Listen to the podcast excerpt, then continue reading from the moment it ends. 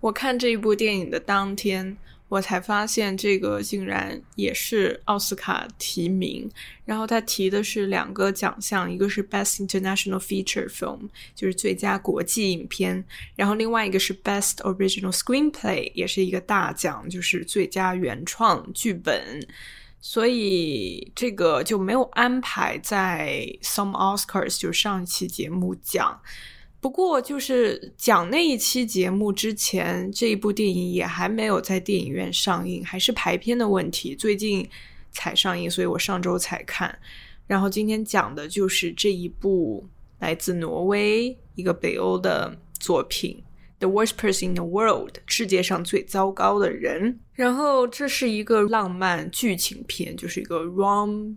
Drama romantic drama 这样子。那么我们说一下它的这两个两个奥斯卡提名吧，一个是 Best International Feature Film，我觉得是绝对可以排到这一个 category 里面，因为你们可以看我给它的分数是比另外两个。我看过的，然后也提名这个奖项的，也就是《Drive My Car》驾驶我的车和《Flee》逃亡都要高的，所以我觉得这一个电影在这个 category 里面，我不觉得他会拿奖，他没有改变我上一期节目对他们的预测，就是我还是觉得 Best International Feature Film 肯定是《Drive My Car》驾驶我的车拿的，但是。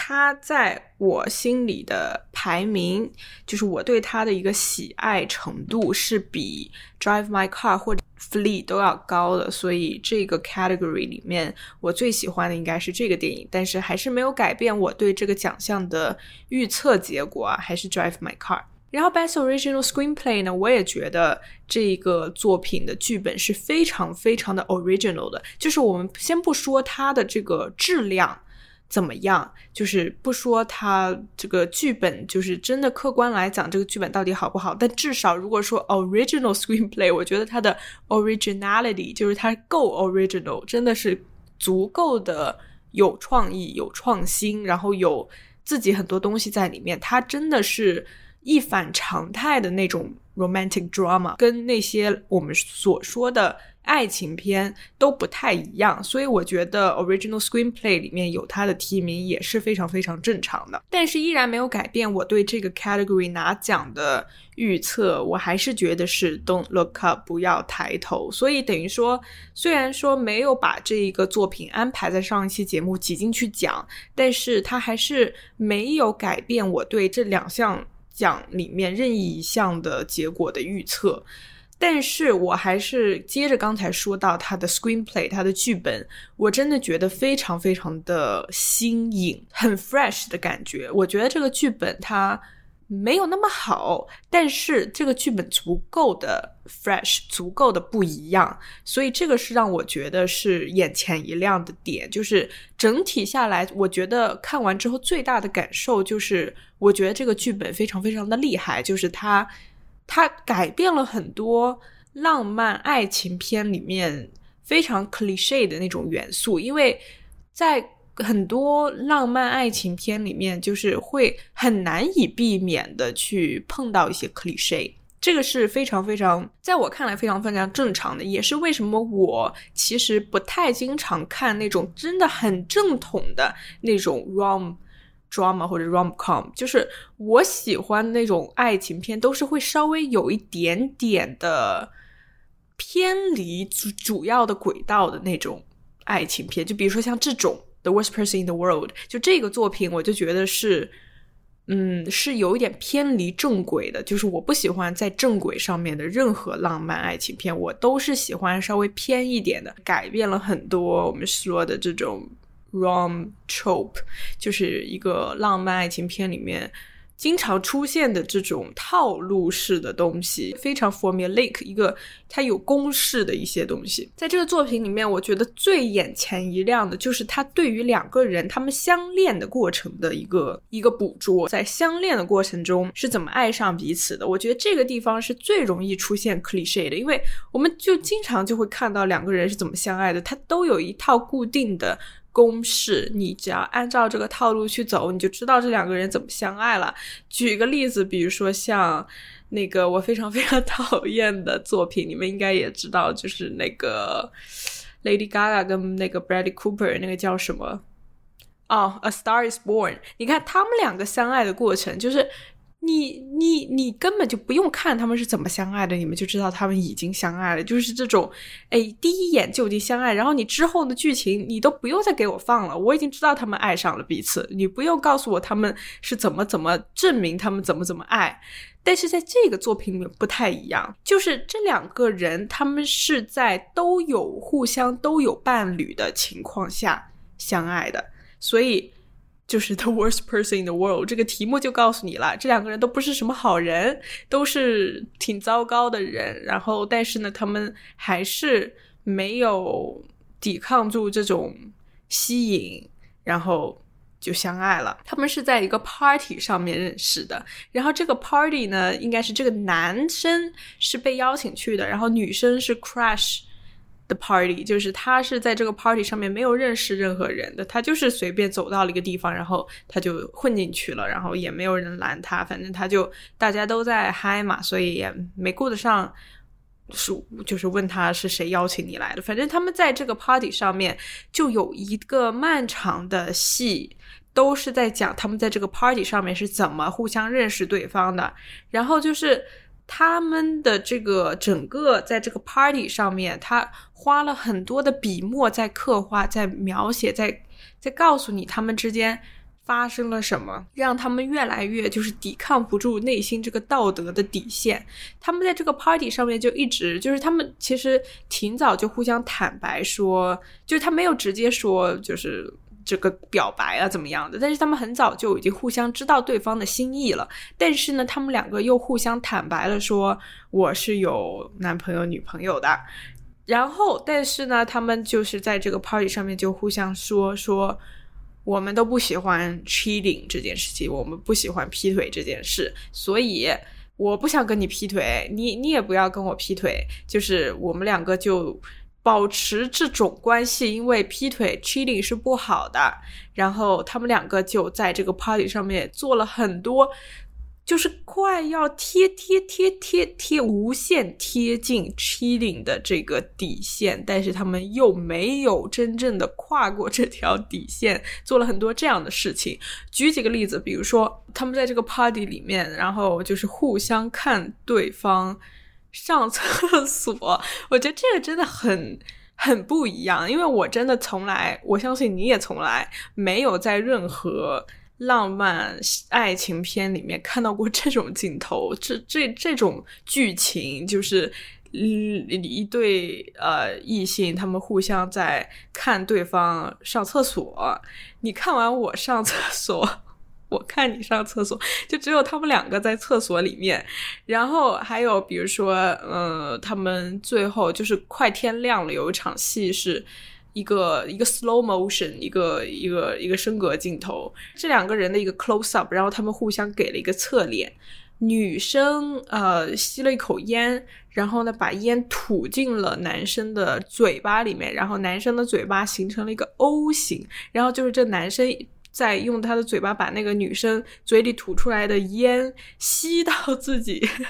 身体里面去，就是这种这种戏剧情是很少很少见的。就虽然那个那个吸烟的那个镜头拍的特别特别漂亮，非常非常 shallow 的 depth of field，就是景深非常浅，然后他们后面都是模糊的，然后就只有看到他们两个的侧脸是非常清晰，然后非常 close up，然后再是就是他们的背景已经是在外面了嘛，在。室外，然后这个时候就天刚蒙蒙亮的那种清晨的那个颜色，就是有点蓝蓝的、绿绿的，有点清冷的那种色彩。然后他们两个又是一个非常呃慢的一个 slow mo，然后他们就是这样的一个烟，你就看到那个烟非常非常清晰的从女主。嘴巴里面吐出来，然后吐到男主里面去。男主虽然他的嘴巴形成了一个 O 型，就那个整个表情都有点狰狞扭曲，但是你又觉得这个戏非常的浪漫。以及刚才我说的那个上厕所的镜头，虽然说这个剧情在其他的作品里面真的真的非常非常少见，几乎为零，一个非常非常新的一个剧情，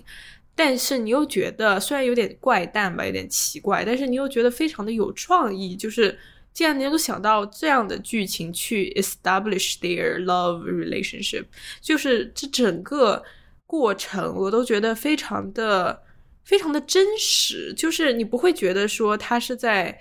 就是给给你一个形式，就是哎，就是为了告诉你他们相爱了，所以要故意搞出来一些剧情，让你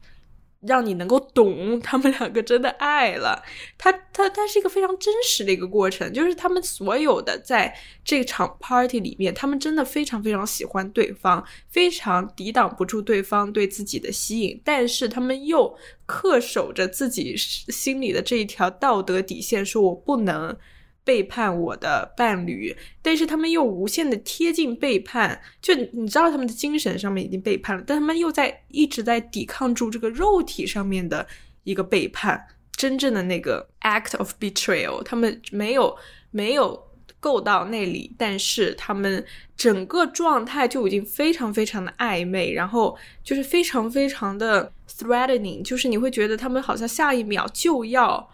劈腿了，但是他们又没有的那种感觉，所以就是非常非常的妙。整个作品的一个非常大的特点就是它是用 chapter 的形式，就是一个个章节去把整个作品给分开来的。也就是说，它有点像是在读一本书，它是故意要给你这种在读书的感觉，因为每个 chapter 它就会总结一下这个整个 chapter 是。大概是什么内容？但是这个这个 chapter 的这个 heading 就是章节总结的这个部分，它不会特别特别的详细的告诉你下面要发生什么，它都是一个非常抽象的一个标题，然后这个标题往往会有点幽默感在里面，所以说你就像在读书一样，它也是在某种程度上面它 compress 了 time，就是它把时间压缩了，就你没有什么。非常切实的一个时间感，你不会觉得说，他不会告诉你说，哦，这个是一个月之后发生的事，这个是一个星期之后发生的事，就是你根本不知道你在时空里面处在一个什么位置，你只是在读一本书，然后他讲到哪里你就看到哪里的那种感觉。他用这种第三人称的视角去告诉你这样的故事，虽然说观众在看整个作品的过程当中，应该是很容易说。带入到了一个第一人称的视角，你会很容易的去跟女主产生一个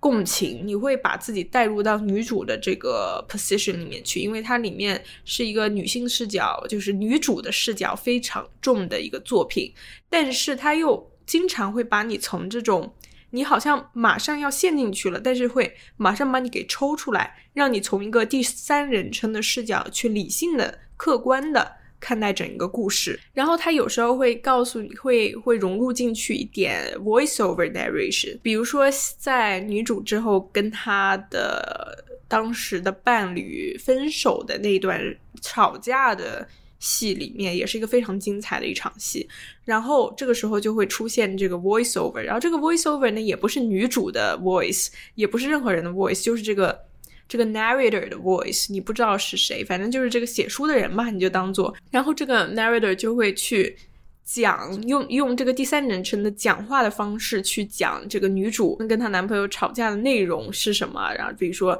这个女人说了什么，然后这个男人说了什么，就告诉你就有种这种讲故事的感觉。所以说他有时候又是想让你用第一人称的视角去真正的融入到这个故事，但是他又时常会把你从这种。快要带入进去的感觉当中抽离出来，去确保你能够理解，说你只是在读一个故事。然后我觉得这个故事的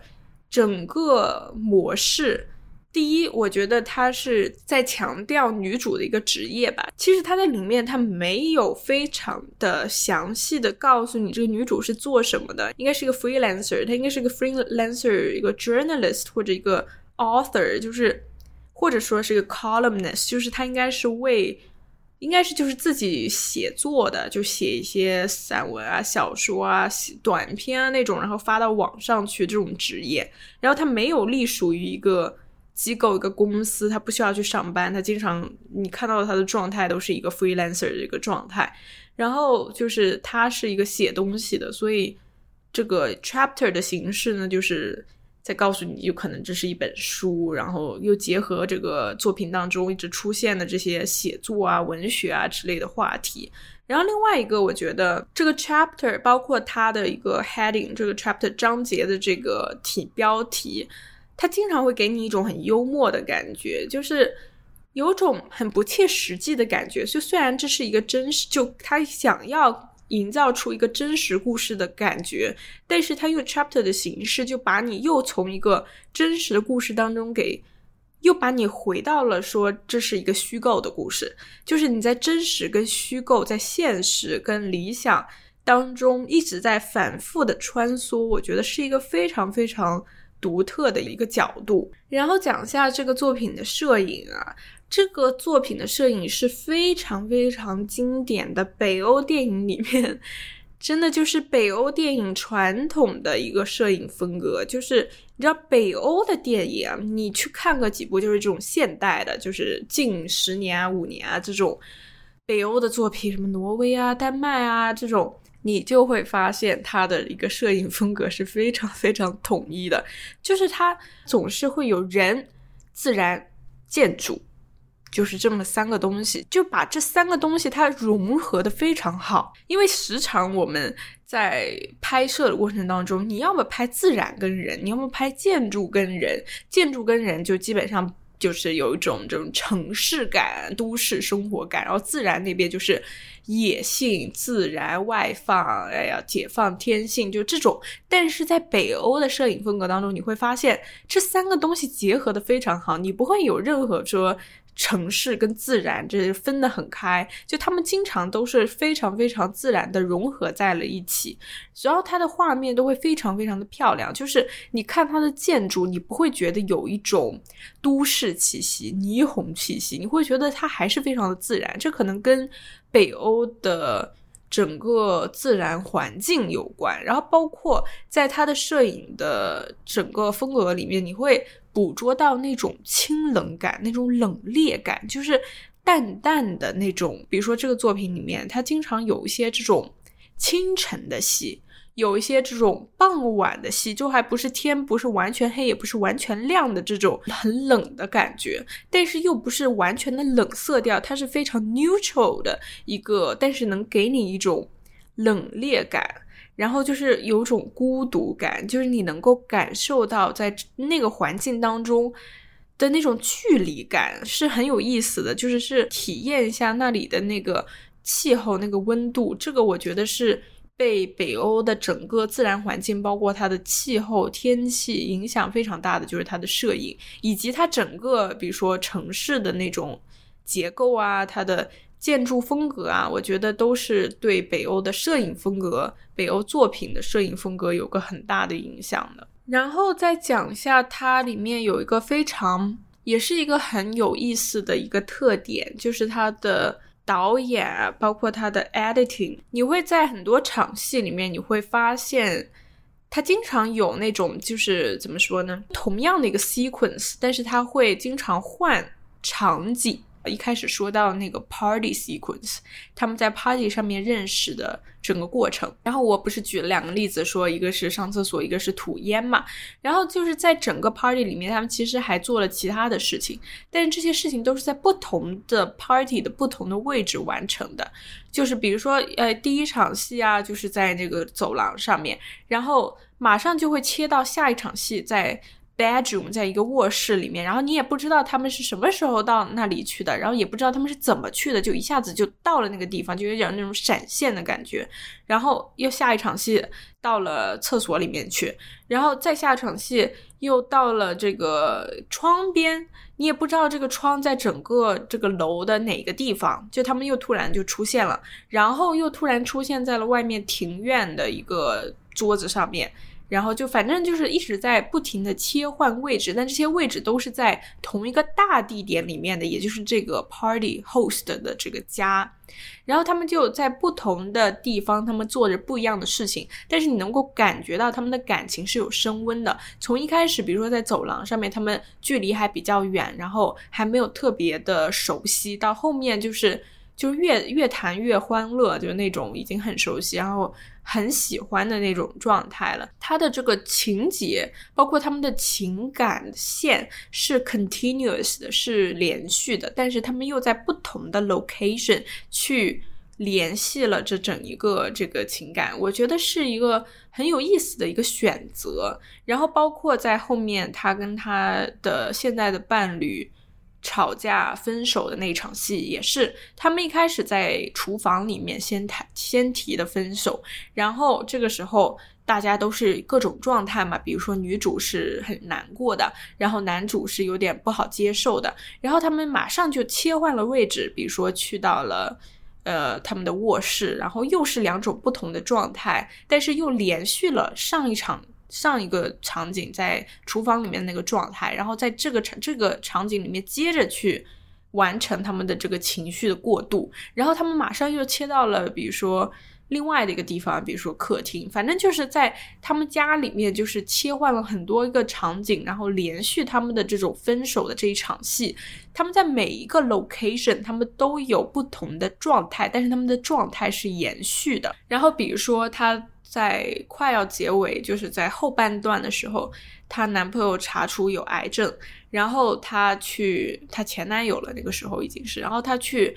医院去看她前男友，然后在医院里他们就是聊天嘛。比如说一开始在男朋友的病房，好久不见的这个有尴尬感，又去到外面的这个公园，然后又去到医院的这个食堂，在每个 location 就是她过渡的很快，就是她从来不会告诉你他们，比如说是从病房啊怎么走出去的，他就只会告诉你病房，然后下一场戏马上就是。在室外了，就是有这样的一个过渡，但他们的情感是非常延续的。就是我觉得这些例子，就是都是他的一个风格的一个体现。然后我觉得这些东西都。都想要去带出的是他的一个 realism，他的一个现实主义，就是他会告诉你的是两个人在相处的过程当中，不管他们现在现在是什么关系，是在一起相恋，是分手，是最后的离别，就他们每个人与人之间在相处的过程当中，他们都是有不同的 face 的，就是他这个。情感是有过渡的，他的每一个感情的一个传达，它都是不一样的。然后，比如说分手，他不会从头到尾都是一个愤怒的状态，或者说是一个难过的状态，它都是有改变的。然后，我觉得他完全的去把每个改变的过程当中，他通过改变位置、改变地点、环境的这个外放的手法去。告诉你他内心的一个情感的一个改变，一个过渡，一个进阶。所以他每次换一个 location，你都知道他们换了一种状态，他们换了一种互相相处的状态和互相对于对方的理解。但是你不会觉得它特别的突兀，虽然 location 切换的很突兀，但他们的情感是非常延续的。然后说几个让我印象非常深刻的戏。首先就是一个一个关灯开灯戏，不是关灯开灯。他在和他的这个喜欢的对象，然后 party 完之后，他们过了一段时间，他们两个又偶遇了。然后在偶遇之后，完了，这个女主想，不行，我还是太爱他了，我我不能接受，就是。不跟他在一起，所以我要回去和我男朋友提分手。她男朋友在给她煮咖啡、倒咖啡的时候，然后她突然开了一下灯，厨房的那盏灯，她啪一下摁了一下那个开关，然后灯开了。灯开了以后呢，世界暂停了。对你没有想错，就是暂停了。Literally 暂停了，所有人除了女主跟男主，就呃就是他的这个对象，就是他喜欢的对象是活动的之外，其他所有 Oslo 的所有人都暂停了，汽车啊人啊都都完全的暂停在了时空里面，被冻住了。她男朋友呢倒咖啡倒了一半冻住了，然后老奶奶上楼上到一半冻住了。然后这个时候呢，女主呢就从她家跑到了男二吧，应该算是，因为其实她的现男友才是男主诶，嗯，就叫男二好了。然后她跑到男二工作的那个咖啡厅，然后他们两个就 kiss 了，然后就一起去玩，就各种 kiss，kiss 到了晚上，kiss 到了第二天，就等于说这一天是他们偷来的，大家都暂停了，没有人知道这一天。过去了，但是他们两个过了一天，就是整个世界就是他们两个过了一天的这种感觉。然后他们终于就是自由啦，怎么怎么样，真的好想念对方，好爱对方啊！反正就是这一天他们偷来的这一段戏啊，其实你不能说有那么的特别，因为如果你看过《来自星星的你》的话，一切都非常的。正常，这一场戏呢，当时我看的时候，为什么给我一种震惊感？不是因为这个冻住的偷来的这个感觉、这个概念，而是因为这场戏是整个作品里面第一次出现奇幻的元素的一场戏。因为在这场戏之前，一切都是非常的现实主义的，都是很生活化的东西，你完全不会料想到它会出来一个。这样的场景，说一个冻住的一个场景，他没有告诉你这一场戏是他的梦境还是真的发生了，还是怎么怎么样，因为他还是捕捉的很像真的发生的一场一个事情，但是你又好像觉得他跟前面的整个状态格格不入，因为前面确实是非常的现实，非常的生活，然后突然出现了一个奇幻色彩的东西。突然世界都静止了，就他们两个是活动的，所以这个这这个地方，我觉得它出现的给我了很大的惊喜。我没有料想到，它一开灯，世界就静止了，而且他似乎知道这盏灯是可以有这个效果的，因为他当时按这盏灯之前，他是有一个他的表演是，就是他是知道这件事情的，而且他是有种歉意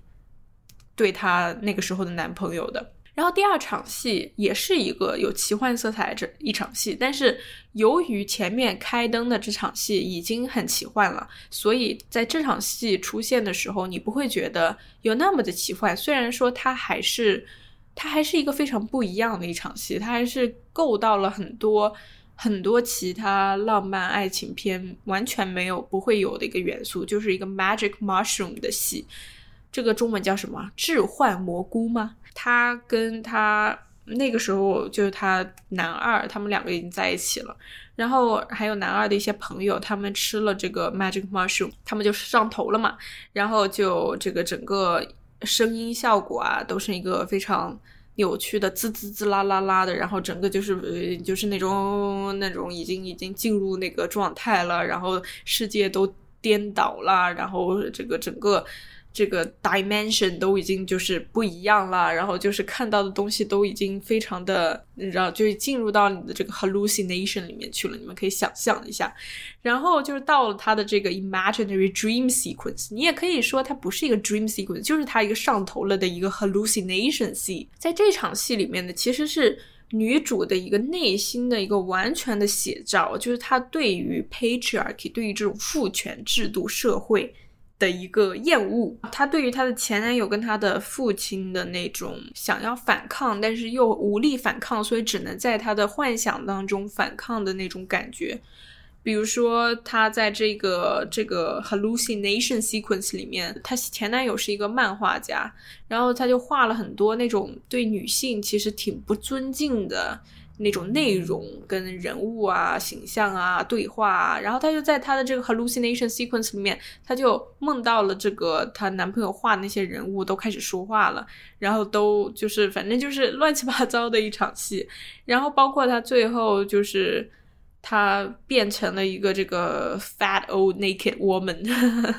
就是一个很胖的，有一个非常 obese 的一个。老女人的一个身体，然后是裸体的，就全全裸的，然后比如说皮肤都非常松弛下垂，然后都皱巴巴的，然后但是她的头还是她自己啊，她脸还是她自己，然后就有很多男性就是伸出手来摸她的身体，就是一种完全女性身体被 objectified 的那种感觉。然后被物化那种感觉，然后大家都可以摸你的身体啊，然后被 judge，然后被这个各种 criticize，然后其实是一个非常非常 offensive 的一个 scene，就是它是一个胆子很大很大很 bold 的一个 scene，我非常喜欢这一场戏。虽然说你没有办法完全的去理解他他到底在讲什么，因为他其实是一个很混乱的，他想要 resemble 的是。女主那个时候的一个精神状态是一个完全已经混乱掉的一个状态，但是里面的内容又非常的有意思。然后包括她最后，她就她把她的 tampon 就是这个中文我还真的不知道，就是另外一个形式的姨妈巾，然后是塞塞进去，塞到你 vagina 里面去的那个叫什么？我不知道国内用不用这个东西，反正就是塞进去的那个东西，然后他就把那个塞进去的东西给 拉出来了，就是他他把它取出来了，然后就取出来了，就把那些血啊什么的都都一起取出来了，然后他就。呃，往他 hallucination 里面的他的父亲脸上去扔扔过去，就是一种完全的对 patriarchy 的反抗。然后就是，就是这场戏，我觉得是非常非常大胆的，就是它里面的内容完全不会想到说在其他电影里面是应该用什么样的一个语境才能这样放出来，这样去把它给合理化。反正就是这场戏，我觉得是非常非常有意思的。然后想讲一下他这个作品的一个主题吧，一个 theme。其实这个作品的 theme 是我觉得很混乱的，就是这个也是为什么就我的分数只能打到这个分数，不能再往上走的一个原因，也是我觉得为什么我说他的 screenplay 非常 original，但可能不是 best original screenplay 的原因，就是他的 theme 是 all over the place。就是你完全抓不到一个最主要的一个 theme，所以呢，我我对于这个作品的理解啊，我对于它主题的一个把握跟想法，就是这个作品其实是一个 adult coming of age drama，就是它是一个成年人的一个成长片。coming of age drama 就是一个嗯，经常会出现在那种青少年啊，一个 teenager。然后，coming of age 就是一个青少年成长作品、成长电影。但是，但是这个作品我觉得是一个 adult 版本的 coming of age。然后它讲的是人生的很多阶段，跟你在不同阶段里面对于生活的向往跟构思。说到底，还是一个 reality versus imagination，就是你的现实生活和你的想象。之间的对比跟差距，然后包括你在人生的不同阶段遇到的不同的人，你对不同的人身上你的所求、你的需求，以及能不能从这个人身上面得到，然后如果得不到，能不能从下一个人身上得到？我觉得他讲的是这种东西，就是你在人生的不同阶段是有不同的需求的，然后这些需求可能是需要不同的人来满足的。比如说，她在跟男主，也就是她一号男朋友一开始的男朋友，他们两个在一起的时候，他们就是是她女主是不想要一个孩子的，因为她比她男一号就是小小一点，小个十岁的样子，十几岁的样子。然后男主，也就是说他包括他的家里人啊，都是。就是有点想要女主生，然后这个男主也是明里暗里的有个递话的意思，就是要么生个孩子什么的，你一定会成为一个好妈妈。然后那个时候呢，女主是不想要个孩子的，或者说她只是不想要被催的那么紧。然后所以说，可能她跟她男主这个男朋友分手里面有个原因，可能也是关于孩子。然后她遇到的这个男二，第二个男朋友。他们两个都是不想要孩子的，就这个男主男二也不想要孩子，然后女主也不想要孩子，所以他们两个在一起不就刚刚好，对不对？但是后来女主意外的怀孕了，然后这个时候她的一些想法发生了变化，就她也没有那么厌恶小孩了，就没有那么不想要小孩，所以呢，这个时候她又知道了她的前男友确诊了癌症，然后。已经是那种晚期啊，要死了的那种。然后她又到医院去找她的前男友去讲这件事情。就她突然那个时候呢，又可能又想到了是否前男友会成为一个更好的父亲，因为这个时候他已经是一个有小孩的人了。所以她这个时候她的想法是，我要给这个小孩找一个好的爸爸。那会不会我的前男友其实是一个更好的选项？虽然她也知道前男友。活不长了，他他也不是说要让前男友当他孩子的爸爸，就没没有这个事情，他只是有这样的一个一个可能是有种纠结、有种犹豫的感觉，因为她知道她的现男友是不喜欢小孩的，所以她到最后，她又跟现男友讲了这件事情，讲了说我已经怀上了你的孩子，然后现男友就他的状态是模棱两可，他没有说好啊，我们把他生下来，然后我会做一个好爸爸，没有这个表态，他只是说 we'll see，就是 就是这种模棱两可的状态，然后。后来呢，这个女主她又不幸的有个 miscarriage，就是她流产了。然后流产了之后呢，他们两个就分手了。但分手这个状态，这个这场戏是没有告诉你的，只是到结尾处，女主看到了她那个时候的男朋友，就是男二号，他又有了新的女朋友，并且他们有了孩子。然后男二号现在是一个爸爸，在推着他小孩的那个婴儿车，就这样的一个结尾。所以说，这个整个这个故事就是。她在一开始跟她一号男朋友相处的时候，两个人是有不同的需求的。到了二号男朋友的时候呢，是一样的需求，但是有意外发生了。这个时候，他们两个分手了。然后到最后，你又会发现，这个一直不想要孩子的男二，他在遇到了另外的一个人的时候，他们很愉快的生了孩子，并且他又是一个推着婴儿车的一个爸爸。然后他他女朋友在工作，他老婆或者小孩的妈妈在工作，然后他是等于说是一个奶爸，这这怎么说呢？就是他还是有这种荒诞感，就是好像每个人之间都你感觉有一些东西是能够 match 的，比如说在某个阶段你们的状态是非常非常般配的，比如说他跟一号男朋友他们无话不谈，他们的这个文化水平、文化程度是能够让他们在同一个。频率下面讲话的非常自自然正常的讲话，但是他们对于孩子的这个要求又不一样。然后对于二号男朋友呢，他们可以玩，可以做自己，非常自由的在对方面前展露真实的自己，以及他们对小孩的看法在一开始是一样的一致的。但是他又会觉得男二这个文化水平不够，然后不能够跟他在一个频道下面。聊天不能那么像他跟一号一样，他只能跟他玩，等于说，然后到最后呢，这个男二其实他在遇到一个真的他足够爱，然后能够就是去接受自己的成长，接受一个孩子的情况下，他又能够做一个奶爸，就反正就是人生在不同的阶段，他是有不同的需求，然后你是需要不同的人来陪伴着你去完成你这个需求的。所以这个是我觉得我从这个作品里面能够获得的一个最大的 lesson。然后我觉得他在对于这个的表达上面是足够完整的和很有效的，但是它又有其他触及到的一些 theme，但是那些 theme 他又没有非常深入的去挖掘，然后去把它整理成整合起来，就是成为一个更大的一个 theme。它是没有什么太多的整理的，所以这个是我觉得稍微欠缺一点点的地方。很多看过的观众会觉得它是一个关于女权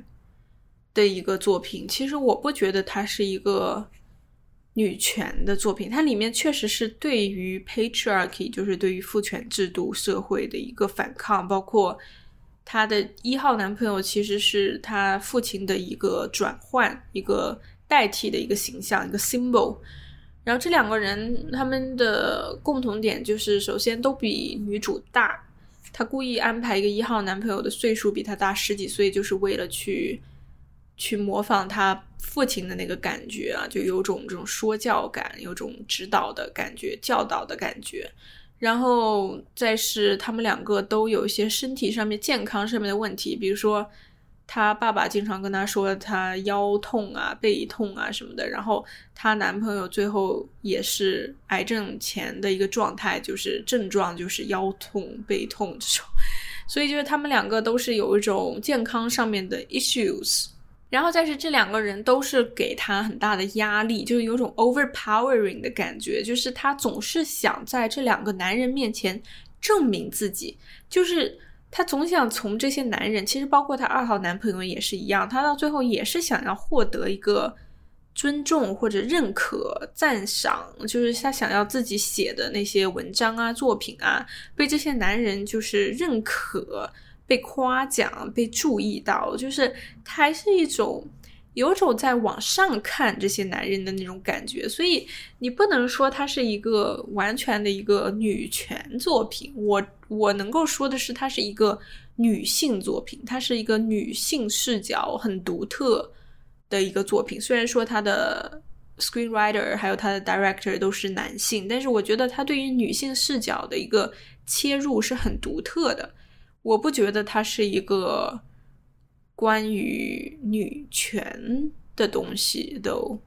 我觉得它里面有提到关于性别，包括在一个父权家庭制度下面女性的一个状态，就是会去想要获得男性的认可等等，以及在这个作品里面你会发现没有任何一个女性的朋友，就是这个女主她没有任何女性的朋友，她总是在围着。男性传就是男一号、男二号、爸爸，就是他总是在这些男人身边周旋，然后就是就还是这种女性被男性包裹起来的这个包裹感。然后虽然说他片头一开始有一些关于女权的一些话题啊，比如说他在跟男一号的朋友在那里聊。生孩子啊，就这种女性话题的东西的时候，她显得非常的大胆，然后很敢说，就说你们男人怎么怎么样，哎，我们女人怎么怎么样。但是我觉得这些东西都，嗯，不是他这个作品真正想表达的东西，所以我不会把它归为一个女权作品。最后想说一下的是表演啊，我知道这个作品的女主这个演员获得了 Can 的。这个戛纳的那个最佳女主角，但是其实，在这个作品里面，真正给我惊喜的，反倒不是女主的表演，而是男主的表演，也就是女主的第一个男朋友男一号的这个表演。就是首先是在那个分手那场戏里面，我觉得他的表演太真实了，就是那种不同的阶段，不同。情绪的那种把握，那种发展，那种转折，我觉得他的整个脸，特别是他的眼睛，是非常非常有戏的。然后再是最后他在医院，就是他已经病入膏肓的那个感觉，脸色惨白，然后那个状态就跟他之前完全完全的不一样的那种。然后他在医院他的病房里面，他对女主有个表白戏，就是说，You are the love of my life。就是那场表白戏，我觉得是非常非常感动的。然后我觉得他对于一个病人的这个状态的把握是很到位的。然后看完之后，我去查了一下这个演员，然后发现他竟然他是一个 medical doctor，他又是一个医生，又是一个演员，又是一个音乐家，又是个 musician，所以就是他真的很厉害。你看一个医生，他能够就是又表演又。又又做医生，然后哇，这太厉害了！我听了一些采访，然后就他就说，他就是会去模仿那个病人的那个状态，然后就是去找到那个病人在那个病情的这个状态下面的一个感觉，所以我觉得非常非常敬业。然后他真的把那个感觉，就我觉得是把握的非常非常到位的。所以这个男演员的表演，我是让我印象很深刻的，也是。在整个作品当中，我觉得打动我最多的表演是来自他的表演，所以这个就是《The Worst Person in the World》。这个可能真的就是奥斯卡今年我看的最后一个奥斯卡提名的一个作品了。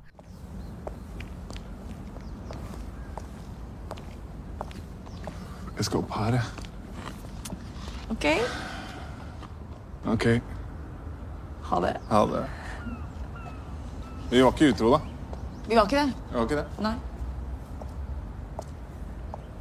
I said goodbye to me. I looked in the mirror, then I began to cry. I leave my things behind for all to see and hope that she would understand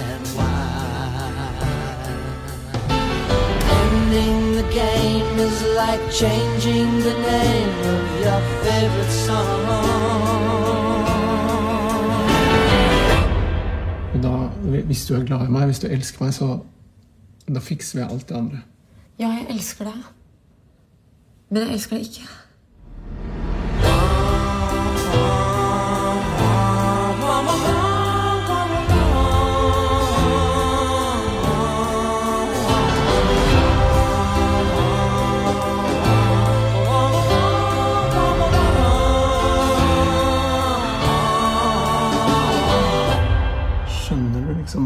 ferd med å gjøre nå? Skjønner du hva, det, hva du ødelegger og Ja, selvfølgelig.